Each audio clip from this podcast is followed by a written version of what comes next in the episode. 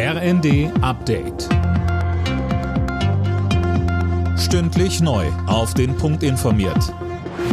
Ich bin André Glatzel. Guten Tag. In der evangelischen Kirche gibt es offenbar deutlich mehr Fälle von sexuellem Missbrauch als bislang angenommen.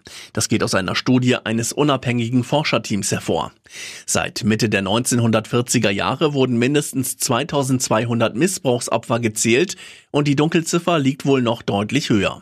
Betroffenen Sprecher Dietlef Zander. Der Föderalismus in der evangelischen Kirche ist ein Grundpfeiler für sexualisierte Gewalt. Der Föderalismus verhindert auch Aufklärung und Aufarbeitung. Wir brauchen eine übergeordnete Stelle in der evangelischen Kirche, dass die Fälle tatsächlich auch dokumentiert werden.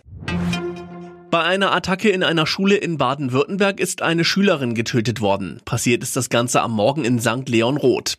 Ermittelt wird gegen einen 18-jährigen Mitschüler. Er wurde kurz nach der Tat gefasst. Die Polizei geht von einer Beziehungstat aus.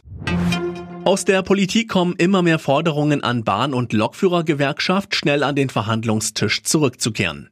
GDL-Chef Weselski zeigte sich bei einer Kundgebung in Stuttgart aber wenig gesprächsbereit. Jana Klonikowski. Ja, stattdessen ging er vor seinen Gewerkschaftsmitgliedern erneut auf Konfrontationskurs, bezeichnete die Bahnverantwortlichen als, so wörtlich, Nieten in Nadelstreifen. Und weiter? 62 Prozent Pünktlichkeit legt dieser Konzern hin und die Typen stecken sich die Taschen voll Bonus.